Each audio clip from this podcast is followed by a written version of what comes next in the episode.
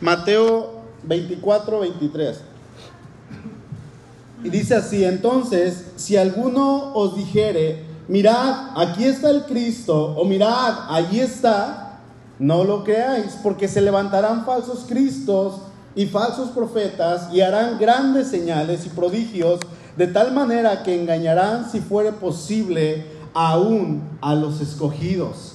Ya os lo he dicho antes, así que si os dijeren, mirad, está en el desierto, no salgáis, o mirad, está en los aposentos, no lo crean, porque como el relámpago que sale del oriente y se muestra hasta el occidente, así será también la venida del Hijo del Hombre.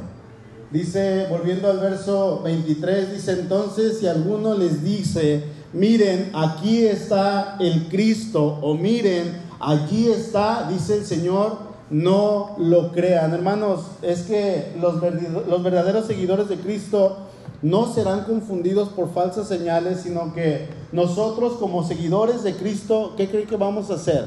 Vamos a esperar la segunda venida, vamos a esperar el regreso de nuestro Señor. El Señor Jesús está advirtiendo acerca de los falsos maestros que van a retener la verdad y, nosotros como creyentes tenemos la obligación de examinar cada mensaje que se da, cada mensaje que escuchamos, aun cuando estemos aquí en la iglesia, donde hemos dicho una y otra vez y tenemos el temor, ¿verdad? No solamente yo, sino las personas que se suben aquí al altar de predicar la palabra de Dios, como es la palabra pura, como dicen algunos hermanos, pura, la palabra de Dios pura, ¿verdad? Solamente tenemos la obligación de examinar cada mensaje, cada pasaje, cada texto que se lee, debemos de ser como los cristianos de Berea. Ellos llegaban a su casa y comenzaban a estudiar lo que se les había predicado y empezaban a ver, a ver si lo que les habían dicho era cierto y era correcto y no estaban mintiendo acerca de ese mensaje, ¿verdad? Nosotros cuando examinamos cuidadosamente los mensajes vamos a descubrir que quizá de, de muchos de los que escuchamos aunque parezcan atractivos, pueden estar no de acuerdo con el mensaje de Dios en la palabra. Va a ser solamente el fundamento sólido de la palabra el que nos va a equipar para recibir, perdón, para percibir los errores y las distorsiones de las falsas enseñanzas de los falsos maestros. Como ya hemos visto en otros estudios de este mismo capítulo de Mateo 24, si, si es que a nosotros nos toca vivir en los últimos tiempos que ya estamos viviéndolos, hermanos, algo es seguro. ¿Saben qué? Es que va a venir tribulación a nuestra vida. Va a venir tribulación al que es creyente. Dice el verso 24, porque se levantarán falsos cristos y falsos profetas y harán grandes señales y prodigios de tal manera que engañarán, si fuere posible, aún a los escogidos. Jesús está advirtiendo de no creer a falsos cristos y a falsos profetas que de manera casi obligatoria, podríamos decirlo así, se tienen que manifestar. Se van a levantar estas personas. Jesús ya lo había dicho en este mismo capítulo, en el versículo 5, dice, porque van a venir muchos en mi nombre diciendo, yo soy el Cristo, y a muchos van a engañar. En el verso 11 dice, y muchos falsos profetas se levantarán y engañarán a muchos. Y saben algo, hermanos, están a nuestro alrededor. Están a nuestro alrededor. Ahora en esta pandemia, el Internet fue un negocio que creció exponencialmente. Las personas que no tenían Internet llegaron a contratar Internet para estar en casa eh, con Internet por lo menos porque decían, sin Internet nos vamos a morir. Algo va a pasar, pero yo necesito el Internet. ¿Para qué? Para salir al mundo mientras estaban en casa. Y bueno, nosotros como creyentes ya teniendo Internet, lo que inmediatamente hacíamos o hacemos es buscar predicaciones que nos edifiquen. Pero en muchos casos, si nosotros no tenemos ese discernimiento para buscar un buen predicador que tenga una buena doctrina, ¿saben qué vamos a hacer? Vamos a escuchar el primer mensaje que nos aparezca o vamos a escuchar el mensaje que tenga más reproducciones. Me decía un pastor, amigo mío, que en estos tiempos de pandemia me decía, ¿sabes qué? Es muy difícil que la iglesia misma siga las predicaciones de su propia iglesia. Y todavía que siga las predicaciones de su pastor o de los líderes. Y me decía este pastor, ¿y sabes qué? Tenemos mucha competencia en el sentido de que hay muchos predicadores y me decía, y de esos predicadores que están predicando en internet, muchísimos son buenísimos, son, híjole, excelentes. Y esto es cierto, hermanos. Y saben que los predicadores falsos casi siempre van a tener una retórica excelente. Van a hablar de una manera que uh, los vamos a querer escuchar. Y es necesario que se levanten estas personas y que prediquen un mensaje que muchas veces es tan atractivo y que es tan bonito y nosotros como seres humanos, aún como creyentes, si los escuchamos nos vamos a sentir atraídos por esos mensajes. Nos vamos a sentir así como es que yo lo quiero escuchar porque predica algo tan hermoso. Una vez nos tocó a Suri y a mí escuchar a un predicador de aquí de la zona que predicaba un mensaje tan poderoso, tan bonito, podríamos decirlo, de una manera tan sutil, tan llamativa, tan atractiva, que, que si nosotros, obviamente es por la gracia de Dios, que, en ese momento nos dio el discernimiento, no hubiéramos puesto atención, nos hubiéramos convertido a Él. Y le decía a Suri, ¿te das cuenta lo que predicó? Sí. ¿Y viste cómo lo hizo? Sí. Y aquí venía una persona hace algún tiempo atrás y me decía, eh, cuando necesite un predicador que usted no pueda, llámeme a mí. Eh. Yo, yo sé predicar. ¿Y sabe qué? Doy mensajes, pero de los poderosos. Son mensajes, ¡újule! Poderosos. No se va a arrepentir, invítenme. Y yo, ¿cómo se llama, perdón? Nunca lo había conocido, no sabía ni quién era. Y me estaba diciendo, yo puedo predicar mensajes, pero no cualquier mensaje, sino mensajes de los poderosos, ¿eh? Gracias. Yo le llamo y no le pedí su teléfono, fíjense. Se me fue el avión. Bueno, dice el Señor que se van a levantar muchos en su nombre y a muchos engañarán. Tanto lo dice Jesús en el verso 5, lo dice en el verso 11, lo está diciendo ahorita en este versículo 24, en el verso 23. La última vez que estudiamos Mateo 24, como dos semanas atrás, pudimos ver acerca de aquella abominación desoladora de la que habló el profeta Daniel, que se cumpliría, dice el Señor, entonces los que están en los montes huyan, los que están en la azotea no bajen, sino que huyan, ya no regresen. En esta invasión que iba a traer destrucción, desolación, sufrimiento, en esta situación, hermanos, se iba a crear un ambiente muy enrarecido de, de los que estaban esperando aquella expectativa mesiánica. Todavía había muchos, como hoy en día, que no creían que el Mesías había venido y había otro tanto que decían que el Señor iba a venir en esos momentos. Las personas iban a esperar ahora que el Mesías viniera por segunda vez y otros que viniera por primera vez. Y este, hermanos, iba a ser un tiempo oportuno en aquellos momentos para que aparecieran hombres que pretendieran hablar en el nombre de Dios, asegurando de una manera sumamente inminente que Dios estaba con ellos y que, que, Jesús cuando viniera iba a destruir a los enemigos.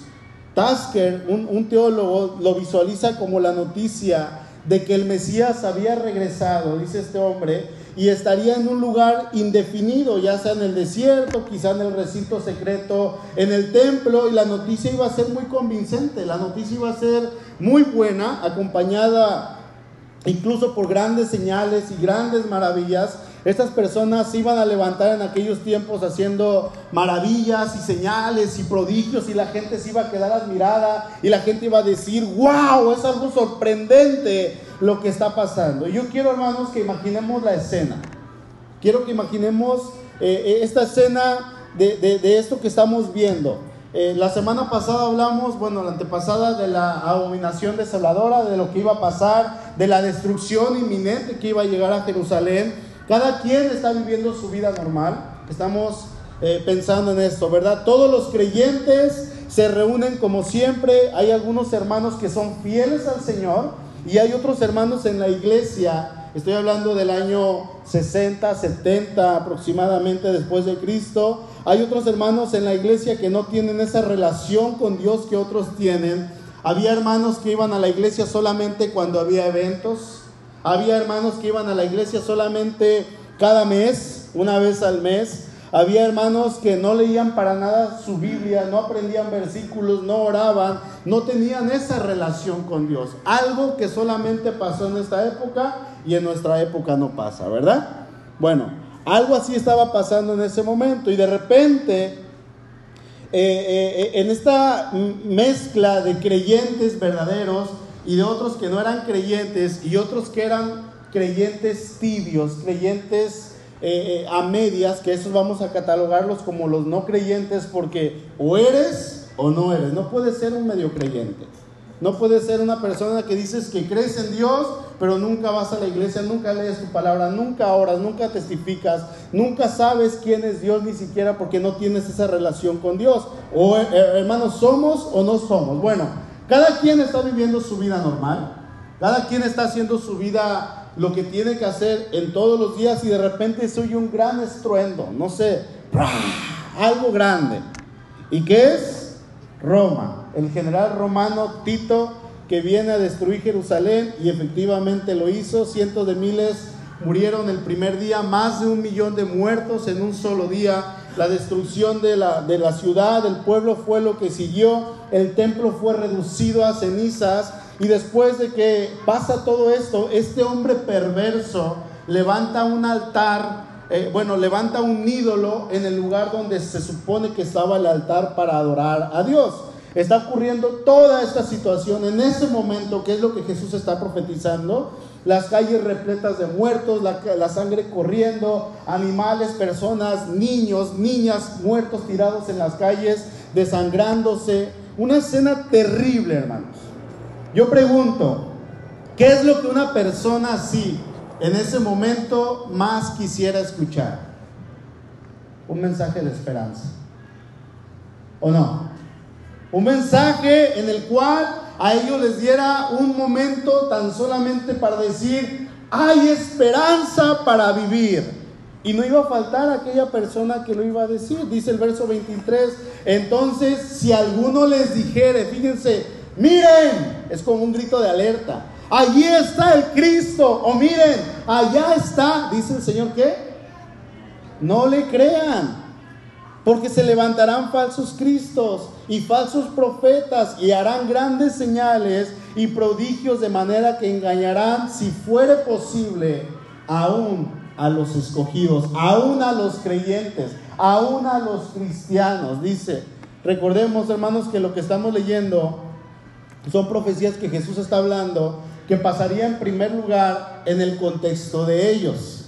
¿Sí? La profecía que Jesús dio eh, eh, eh, era una profecía que Daniel había profetizado, que todavía no pasó en el tiempo de Daniel, pero en el tiempo de Jesús ya había pasado, pero iba a volver a pasar en el tiempo, en los años siguientes, pero va a volver a pasar en nuestros tiempos. Y con todo esto, hermanos, que estaba a punto de pasar, era necesario que el Señor Jesús les advirtiera, así como Jesús, como, perdón, así como Dios les advirtió por medio por medio de Daniel, que vendría algo terrible.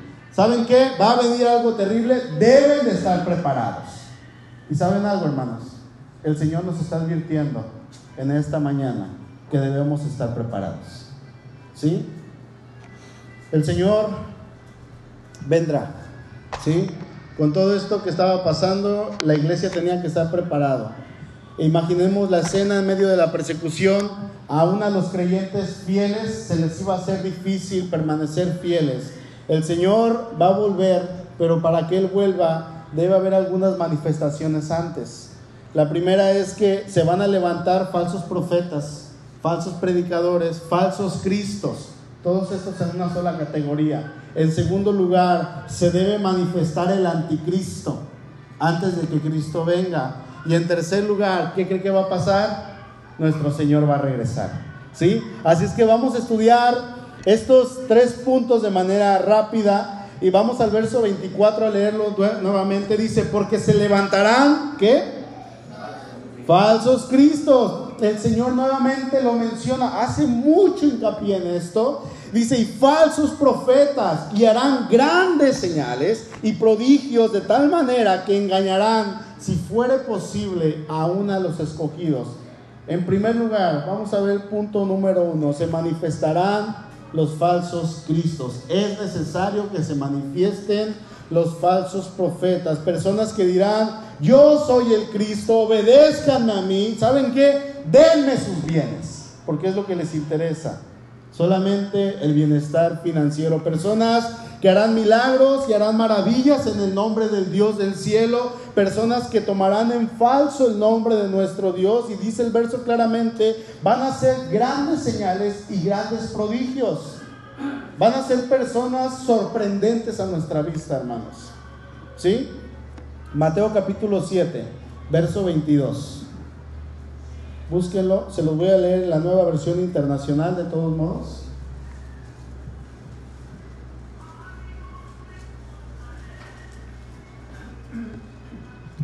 Dice el 22, muchos me dirán en aquel día, Señor, Señor, ¿no profetizamos en tu nombre y en tu nombre expulsamos demonios e hicimos muchos milagros? ¿Qué le va a decir el Señor? Verso 23. Entonces les diré claramente, jamás los conocí, aléjense de mí, hacedores de maldad. Los falsos profetas que dirán falsas profecías en las cuales no se cumplirá nada de lo que ellos dicen, porque lo que dicen no tiene nada que ver con las escrituras. Profecías para su propio beneficio o profecías para el beneficio de unos cuantos y van a alabarle, endulzarle el oído a las personas diciendo es que Dios tiene algo para esta iglesia en específico y el Señor me ha dado esta profecía y la gente dirá amén. Engañando. Se ha escuchado infinidad de veces que los falsos profetas, los falsos pastores predicen con fecha exacta de cuándo es cuando va a venir el Señor Jesucristo y el Señor no viene. En primer lugar, ellos no saben porque ellos no saben ni la hora, ni la fecha, ni el día en que el Señor va a venir, hermanos, ni siquiera los ángeles, sino solamente nuestro Dios. Y sea como sea, aun cuando estas personas se levanten, hermanos, ¿saben que el genuino creyente, el genuino hijo de Dios, digan amén, por favor? El genuino hijo de Dios no va a ser engañado jamás. No lo va a hacer. Los escogidos que ya habían sido advertidos de antemano no serían engañados. Y saben que nosotros somos escogidos de parte de nuestro Dios. No tenemos que ser engañados. Debemos de estar a las vivas. Juan 10:14 dice el Señor, yo soy el buen pastor y conozco mis ovejas. ¿Y qué dice? Y las mías me conocen Verso 27, mis ovejas oyen mi voz y yo las conozco. ¿Y qué hacen las ovejas? Y me siguen, dice el Señor.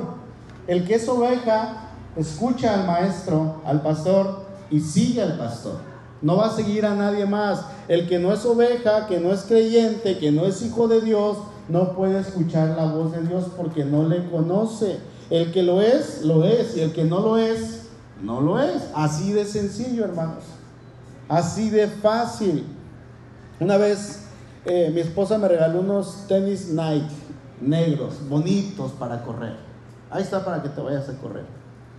Y no me los quise poner porque se iban a desgastar. Y los guardé, me los ponía una vez cada semana. Y un día dije, pues voy a correr. Y como a los dos meses los saqué. Y obviamente empecé caminando, ¿no? Empecé caminando como a los cuatro o cinco días ya empecé a trotar poquito a poco. Y como a los tres días después de empezar a trotar, llegué a la casa ya con, con los tenis sin suelas. Y le pregunté a Suri, ¿y estos tenis? Ah, es que eh, creo que los, se los, alguien se los pasó o, y, y se los vendió, pero no eran originales. No me duraron duraron como 10 días en total. Y yo los tuve ahí guardaditos porque no quería que se desgastaran mis tenis corriendo. En cambio, tengo unos tenis, eh, creo que son Reebok, no sé qué son, son originales, son viejitos ya y no se acaban. El que lo es, lo es, ¿verdad? Aunque parezca, pero si no lo es, hermano, no lo va a hacer. No lo va a hacer. Necesitamos ser, tener esa convicción de que somos creyentes genuinos en Cristo Jesús y que no vamos a ser engañados porque escuchamos la voz del pastor y seguimos solamente al pastor. Amén. En segundo lugar, este lo vimos rápido porque ya lo habíamos visto. Pero en segundo lugar, para que Cristo venga, hermanos, antes se debe manifestar el anticristo. Híjole, es un tema es un tema profundo. Sí, sabemos que se han manifestado muchos anticristos, pero ¿saben que Tiene que venir aquel que va a preceder a la venida de nuestro Señor Jesús. Se han levantado muchos, cientos, y yo podríamos decir quizá miles de anticristos. El primero en el Antiguo Testamento fue Antíoco Epífanes. Después se levanta un, otro tipo de anticristo llamado Tito, del que estaba hablando Jesús ahora aquí en Mateo 24. Y, se levantaron muchos, pero para que Cristo venga, hermanos, primero tiene que venir la apostasía. Vamos a Segunda de Tesalonicenses, no me pierdan Mateo. Segunda de Tesalonicenses capítulo 2, por favor. Para que venga el Señor, primero se tiene que manifestar aquel hombre de pecado, el inicuo, el hombre de perdición. ¿Sí? Cuando estén ahí me indican con un amén, por favor. Dice el capítulo 2, versículo 1, segunda de Tesalonicenses, dice, pero con respecto, fíjense, está hablando el apóstol Pablo, pero con respecto a la venida de nuestro Señor Jesucristo y nuestra reunión con Él, le rogamos, hermanos, que no se dejen mover fácilmente de vuestro modo de pensar, ni os conturbéis ni por espíritu, ni por palabra, ni por carta como si fuera nuestra, en el, en el sentido de que el día del Señor está cerca. Cuando nosotros leemos la primera carta y la segunda de Tesalonicenses, son cartas que nos hablan demasiado de la segunda venida de nuestro Señor. Son cartas eh, que nos hablan de los últimos tiempos en cuanto a la venida del Señor y por tal motivo había un grupo de hermanos que estaban eh, exagerando y, estaban abusando del pensamiento y de la idea de que el Señor iba a venir. Y ellos, muchos de ellos dejaron de trabajar, renunciaron a sus trabajos y decían, pues el Señor viene y voy a pasar mis últimas dos o tres semanas antes de que venga de vacaciones. Y como ya se les acababa el dinero, iban y empezaban a pedir a los vecinos, iban y empezaban a pedir en la iglesia. Por eso el apóstol Pablo les dice que el que no trabaja, que no coma.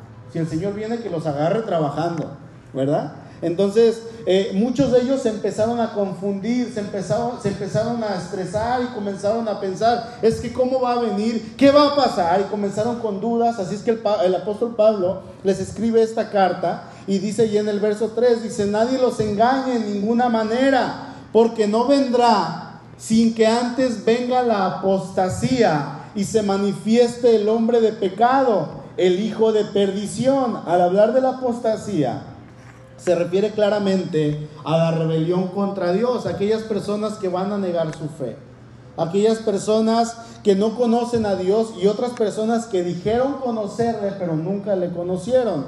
Es necesario, hermanos, que se manifieste el hombre de pecado. El anticristo es el hombre de pecado del que está hablando aquí el apóstol Pablo. ¿Saben que el, anticristo va a personificar el pecado? Lo va a propiciar de una manera nunca antes vista. Todo en él estará arraigado de pecado. Él será el hombre de pecado por excelencia. El pecado será el resultado natural de su carácter pecaminoso. ¡Qué terror! Va a ser algo terrible este, este, este, personaje. Dice el verso 3 al final, y se manifieste el hombre de pecado, el hijo de perdición. Versículo 4 dice, el cual se opone y se levanta, se levanta contra todo lo que se llama Dios o es objeto de culto, tanto que se sienta en el templo de Dios como Dios haciéndose pasar por Dios. ¿De quién está hablando Pablo? Del anticristo quien vendrá antes de que Cristo se manifieste, antes de que el Señor venga. Versículo 5 dice, ¿no se acuerdan que cuando yo todavía estaba con ustedes les decía esto? Y ahora ustedes saben lo que lo detiene, a fin de que a su debido tiempo se manifieste. Y aquí quiero detenerme un poco. ¿Quién detiene al hombre de pecado? ¿Qué es lo que lo está deteniendo? Bueno, no sabemos con certeza de qué está hablando, pero hay tres posibilidades que se sugieren. ¿sí? La primera es que es el gobierno y la ley que de alguna manera ayuda todavía, aún en nuestros tiempos, a controlar la maldad. Y, Romanos capítulo 13 nos dice que el gobierno es puesto para controlar a lo malo, ¿verdad? Para castigar a lo malo. La otra postura es que es el ministerio y la actividad de la iglesia y los efectos del Evangelio que está deteniendo que el anticristo se levante. Y la tercera postura es que es el Espíritu Santo el que está deteniendo al anticristo. La Biblia no es clara sobre qué es o quién es el que lo detiene, solo dice que no será detenido para siempre, ¿verdad? Va a ser quitado. algo que, que nosotros debemos tener muy seguro es que esto que lo detiene va a ser quitado, ¿sí? Y, y, hermanos, pero debemos tener esa convicción, esa seguridad de que Dios es más poderoso que el hombre de pecado. Nuestro Dios está en control y Él va a salvar a su pueblo. De hecho, si tú y yo anhelamos que Cristo venga, el, anticristo se tiene que manifestar. Si tú y yo anhelamos que el Señor venga, el anticristo tiene que venir antes. Versículo 7 dice el apóstol, porque ya está en acción el ministerio de la iniquidad, solo que, al solo que hay quien al presente lo detiene hasta que él a su vez sea quitado de en medio. Fíjense, este mismo versículo en la Biblia de las Américas dice así, porque el ministerio de la iniquidad ya está en acción, solo que aquel que por ahora lo detiene, lo hará hasta que él mismo sea quitado de en medio. Aquí nos está hablando de una persona, como si fuera una persona, solo que aquel que por ahora lo detiene, lo hará, dice el apóstol. ¿De quién podría estar hablando entonces? Podríamos decir, está hablando del Espíritu Santo, que es el único que puede detener a Satanás y a toda su obra. ¿Sí? No hay nadie más. Y la manera en que el que lo detiene, aquel que lo detiene, sea quitado, bueno, está hablando posiblemente, hermano, que después del arrebatamiento, cuando Cristo venga por nosotros, este canto que estábamos elevando hace rato, y la iglesia sea llevada allá con nuestro Señor, seamos llevados el Espíritu Santo, ahora sí por decirlo, ya no tiene ministerio que hacer aquí con su iglesia, porque Él es el que está llevando a su iglesia, entonces la iglesia es quitada y el Espíritu Santo es retirado, se retira de la tierra. Entonces se levanta, ¿quién? El anticristo. Amén. ¿Vamos bien? Esto es posiblemente lo que va a pasar. Ahora, el verso también dice, ya está en acción el ministerio de la iniquidad. ¿Qué quiere decir esto? Significa que la obra del anticristo ya está ocurriendo. Ya está pasando, aún no se manifiesta, ¿sí? Pero la obra de Satanás ya está pasando y está pasando desde hace cientos de años. Ahí en, en la primera carta de Juan, si me van acompañando, por favor, ahorita lo vamos a leer. Cuando Pablo dice misterio, significa que es algo que nadie puede descubrir, pero que Dios puede revelar. El ministerio de la iniquidad es lo oculto, lo escondido, la fuerza fundamental de la cual surge todo pecado, el actuar del mal que cada vez nosotros notamos más y más y que el mal se va expandiendo y va creciendo y va creciendo. Hasta ahorita, hasta esa fecha, la civilización, nosotros como humanidad, el mundo sin Cristo, todavía tiene un toque, un barniz, hermano, muy delgado, a través del cual quiere ejercer justicia, a través del cual dice que está haciendo lo correcto, la educación, la ciencia, la razón. Y aunque nosotros cuando vemos actos criminales nos horrorizamos, ¿saben qué? Tiene que levantarse el hombre de pecado, el hombre de maldad, y ahí sí, la maldad se va a manifestar en su máxima expresión. El Señor dijo, la maldad va a aumentar y todo, hermano, cuando esto pase, es que el Espíritu Santo va a ser quitado de en medio. Hermanos, la gente totalmente sin Dios no puede actuar mejor que animales perversos. El hombre sin Dios actúa de una manera terrible, de una manera sumamente terrible. En cierto grado la iniquidad ya se está manifestando, pero el hombre de pecado todavía no se ha manifestado. Todavía no aparece, pero ya hay manifestaciones y desde tiempos antiguos de la iglesia, el apóstol Juan lo dijo ahí en su primera carta, dice el, el capítulo 2, primera de Juan 2, por favor. Verso 18 dice, hijitos, ya es el último tiempo. Y según ustedes oyeron que el anticristo viene. Así ahora han surgido, muchos anticristos. Por eso conocemos que es el último tiempo. Fíjense hermanos, en el tiempo del apóstol Juan ya había anticristos. Y él los menciona. Verso 22 dice, ¿quién es el mentiroso sino el que niega que Jesús es el Cristo? Este es anticristo, el que niega al Padre y al Hijo. Una característica del anticristo y de los que son así y, de los que lo siguen y de, todas estas personas es que a lo largo de los tiempos todos ellos niegan la divinidad de Cristo. No aceptan nada que tiene que ver con nuestro Dios o es objeto de culto, ¿sí? Vamos al capítulo 4, versículo 3, ahí mismo en la primera carta de Juan, Dice, y todo espíritu que no confiesa a Jesucristo, que Jesucristo ha venido en carne, no es de Dios. Y este es el espíritu del anticristo, el cual ustedes han oído que viene y que ahora ya está en el mundo. Desde aquellos tiempos, el ministerio, este misterio, perdón, de la iniquidad ya estaba activo, pero el anticristo aún no se manifiesta. Y hermanos, se va a manifestar cuando pase lo que dice en el verso 7 de segunda de Tesalonicenses, capítulo 2. Dice, solo que al presente hay quien lo detiene hasta que a su vez él sea quitado de en medio. Cuando esto que lo detiene sea quitado, va a venir. Sabemos que el Espíritu Santo está trabajando en su iglesia. ¿Sí? Versículo 8 dice, y entonces, fíjense, se manifestará aquel inicuo, a quien el Señor matará con el espíritu de su boca y destruirá con el resplandor de su venida. Hermanos, no tengamos temor. Hay quienes escuchan Apocalipsis y sienten escalofríos. Apocalipsis, oh. no hermanos, debemos de tener esperanza, debemos de tener fe, ya que cuando el anticristo sea manifestado es el Señor el que se va a encargar de destruirlo. Nuestra confianza debe de estar solamente en Dios, no debemos tener temor de lo que Satanás pueda hacer. Dios está de nuestro lado. Amén. Él está de nuestro lado. Versículo 9. Inicuo, cuyo advenimiento es por obra de Satanás, con gran poder y señales y prodigios mentirosos.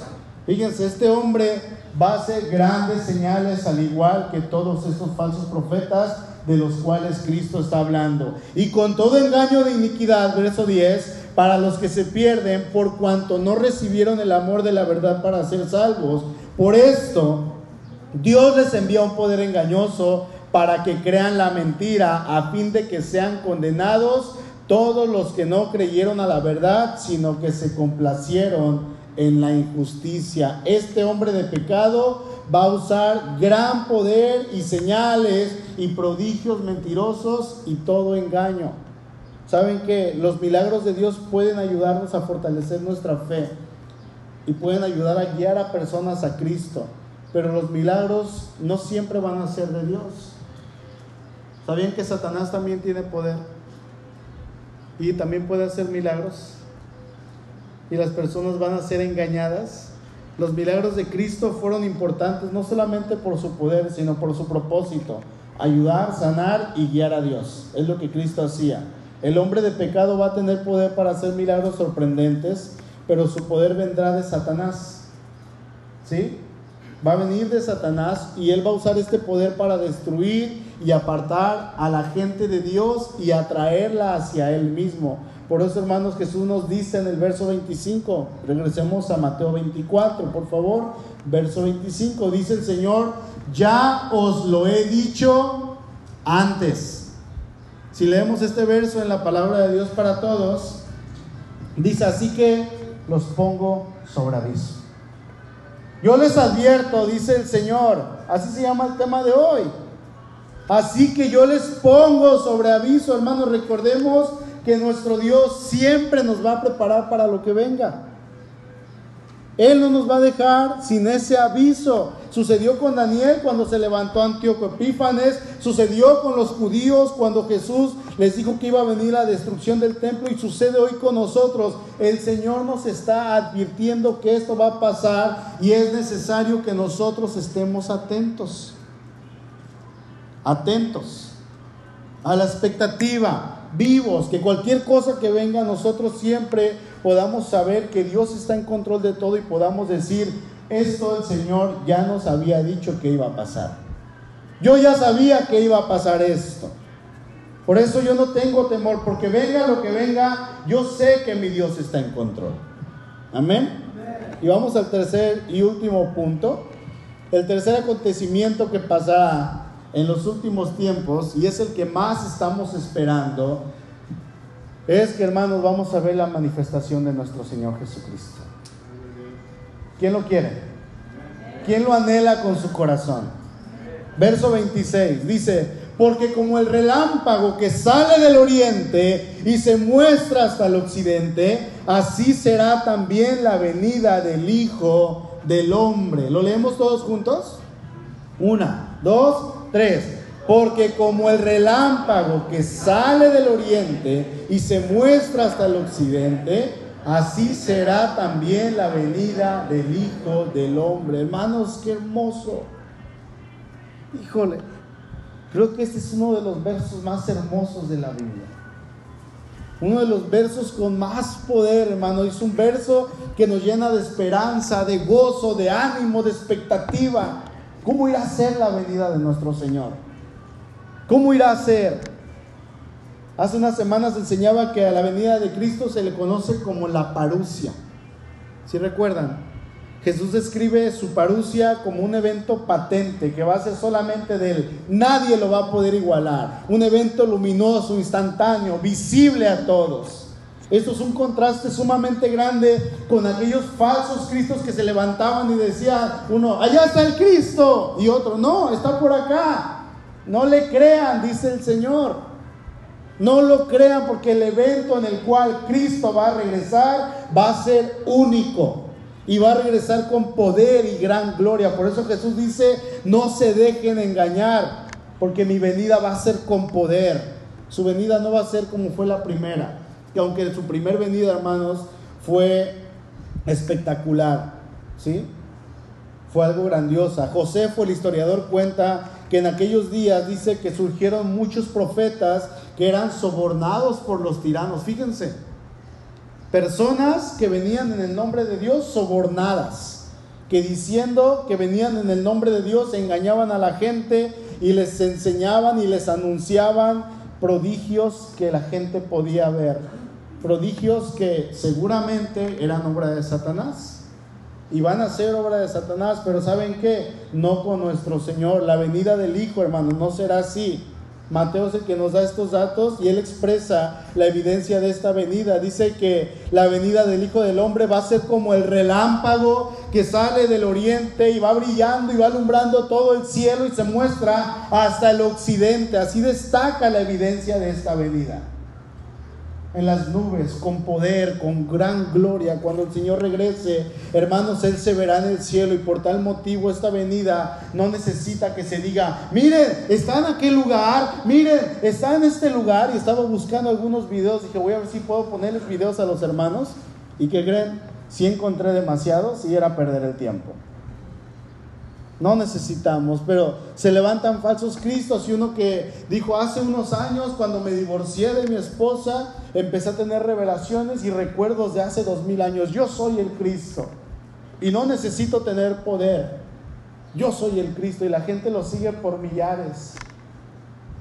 Por millares. Y yo me estaba riendo y decía, ay Señor. Y, y sentía al mismo tiempo lástima por aquellas personas que lo siguen. Hermanos, la venida de nuestro Señor va a ser gloriosa, va a ser espectacular. Esta segunda venida va a ser asombrosa. El Señor se va a mostrar con poder y con gran gloria. Daniel capítulo 7, versículo 13, yo se los leo.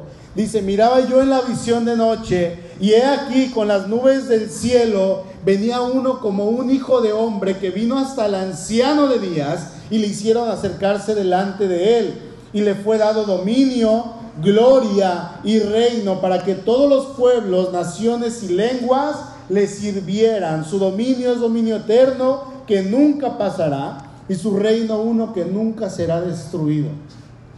Ese es nuestro Dios.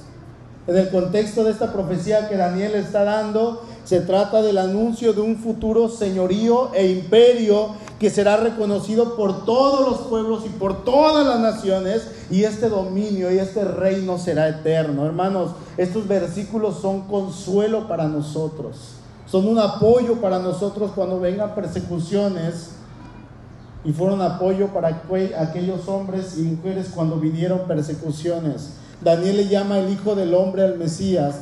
Recordemos que Jesús fue hecho a semejanza de la carne pecadora como nosotros y fue encontrado como hombre, pero Él es el Hijo de Dios. Él es el Hijo de Dios y Jesús utiliza este versículo de Daniel 7 para referirse a Él mismo. Y saben que aquí hay algo sumamente importante. Las nubes del cielo presentan como divino al Hijo del Hombre, ¿verdad? Y fíjense hermanos, a través de la Biblia, las nubes representan la majestuosa y gloriosa presencia de Dios. En Éxodo 16 dice el 10, sucedió que mientras Aarón hablaba, a toda la congregación de los hijos de Israel miraron hacia el desierto y he aquí la gloria del Señor se apareció en la nube. Éxodo 19, 9, y el Señor le dijo, voy a presentarme ante ti en medio de una densa nube la gloria de Dios en las nubes. Ahora vamos a ver la gloria de Dios en las nubes representada por el Hijo de Dios, hermanos. Vamos a ver la gloria de Dios en nuestro Señor Jesucristo, el suceso más grande. Y este suceso que Daniel anuncia es el pasaje de la venida gloriosa de Cristo a destruir todo el poder del anticristo y Él va a ser de su reino, hermanos, un reino universal. Hermanos, Cristo viene. El Señor viene, el Señor ya está aquí. Se han levantado, se están levantando y se van a levantar falsos profetas y falsos pastores y falsos cristos. Sí, y ellos van a intentar engañarnos a nosotros, a ti y a mí y van a hacer esfuerzos y todo lo posible. Pero saben que no van a poder porque somos del Señor, porque conocemos al Señor, porque somos ovejas del pastor. Es por eso que el Señor dice, estén atentos. Y estar atento no es que estés así buscándolo, no hermanos. Estar atento es que estés leyendo, que estés meditando, que estés orando, que estés viviendo tu fe. Ya no vivo yo, dice el apóstol. Vive Cristo en mí. Lo que ahora lo vivo en la carne, lo vivo en la fe del Hijo de Dios. Eso es estar atentos, eso es estar velando. Hermanos, se va a levantar el anticristo. Se va a levantar. Pero nuestro Señor va a venir. Y saben que su venida va a ser asombrosa va a ser gloriosa, va a ser vista por todos. No va a estar en el desierto o en el aposento. No. Es por eso que cuando vemos un video de estos en internet podemos decir es un falso profeta, es un falso Cristo, es un mentiroso. Porque Cristo no va a venir así, su, su venida, hermanos, va a ser en las nubes con poder y con gran gloria. Amén. Y saben qué? Nos va a llevar con Él y ese es el anhelo que debemos tener. Señor, como decía el apóstol Pablo, ven, amén, Señor, ven por tu iglesia. Te estamos esperando, Señor hermano, ¿no lo anhelas? ¿No lo quieres? Si no lo haces, hermano, quizás es tiempo. Si tú no anhelas en tu corazón y eres creyente y has creído en Cristo y no anhelas que Cristo venga, es tiempo de que le pidas perdón. Que le digas, Señor, perdóname porque yo no he anhelado tu venida. Sea cual sea el motivo, me decía una persona, me quiero casar, espérame que no venga. Híjole. Y no falta el que dice, quiero terminar mi universidad, Señor, espérame poquito. ¿Para qué? ¿Cuáles son tus prioridades? Cuando el Señor venga, hermanos, todo lo que está aquí en la tierra va a parecer basura. Y aún delante del Señor todo es basura. Si tú le conoces, tienes que anhelar que Él venga. Si tú le conoces y no anhelas, hermano, pídele perdón. Te invito, te ruego que le pidas perdón. Y que le digas, Señor, pon en mi corazón esas ganas de anhelarte, de verte. Ahora, si tú vienes por primera vez a esta iglesia y nunca habías escuchado el Evangelio, si Cristo viene y tú no estás y tú no te has puesto a cuentas con Él, te vas a quedar, tú no te vas a ir con Él. Necesitas conocerle, necesitas pedirle perdón, ruégale ahí en tu lugar, yo te invito que no te vayas vacío, que no te vayas sin Cristo en esta mañana. Ruégale que te permita conocerle, pídele perdón, pídele que venga y que habite en ti, que viva en ti, que Él ponga su vida en ti y que tú le puedas conocer. Inclina tu rostro, por favor.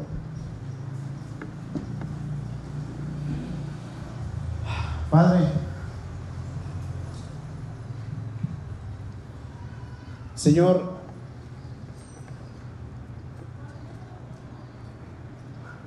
Señor, perdónanos. Si de alguna manera, en algún momento, Dios, no hemos anhelado tu venida y ya te conocemos, Señor, en este momento queremos pedirte perdón.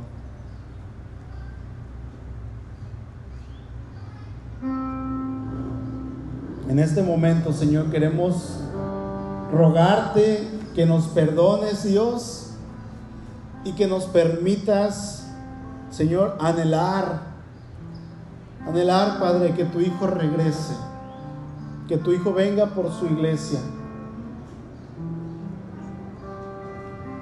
Señor, que nos lleves a vivir en esa comunión contigo y que nuestra prioridad, Señor, nuestro anhelo, que nuestra oración sea el ver tu regreso todos los días. Si nos llamas antes, Señor, lo vas a hacer y sabemos a dónde vamos y aún de los sepulcros nos vas a llamar. Pero que más quisiéramos que pertenecer a esa generación de la cual, Señor, Cientos de miles de creyentes han anhelado y aún muchos han muerto por esta causa. Perdónanos, Padre. Señor, si hay alguien aquí que no te conoce, yo te pido que le toques. Sigue orando, hermano. Si tú no conoces a Cristo, yo quiero invitarte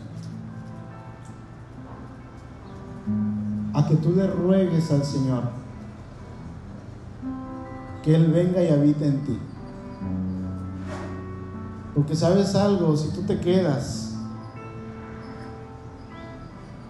no hay otra cosa más que infierno.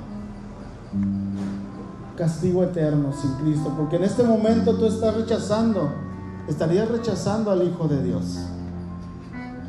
Pídele perdón por tus pecados, pídele perdón por esa vida que tú has llevado sin Cristo, sin conocerle, y dile, Señor, te pido perdón, te ruego que me perdones, y permite, Dios, que yo pueda rendirme delante de ti, e invítalo a tu corazón, dile, Señor Jesús, ven a mi corazón, habita en mi corazón, Espíritu Santo, cambia mi vida. No me quiero quedar, yo me quiero ir contigo. Y mientras vengas, yo quiero vivir en tu gloria. Yo quiero vivir anhelando tu presencia. Yo quiero vivir anhelando tu segunda venida. Y estar seguro, Señor, venga lo que venga, tú no lo estás advirtiendo en esta hora. Padre, aquí estamos, somos tu iglesia. Nos has rescatado, nos has comprado, nos has dado vida eterna. Y aquí estamos, Señor. Perdónanos por cuanto hemos pecado, Señor, en, ese, en esa apatía en cuanto a tu segunda venida. Y llévanos, Señor, a vivir adorándote en todo tiempo. Aquí estamos, Señor, somos tu pueblo redimido, aquel que tú compraste en la cruz. Te damos gracias, Padre, porque hasta este momento, a pesar de nuestra infidelidad, tú estás con nosotros. Te alabamos y te exaltamos, Señor, solamente a ti. Y oramos en el nombre todopoderoso de nuestro Señor Jesucristo. Amén. Vamos a, a entonar este último canto una vez más. Este canto que levantamos hace rato, les invito ahí en su lugar, hermanos, que cantemos. Vamos a ponernos de pie un momento, por favor. Ahorita nos volvemos a sentar.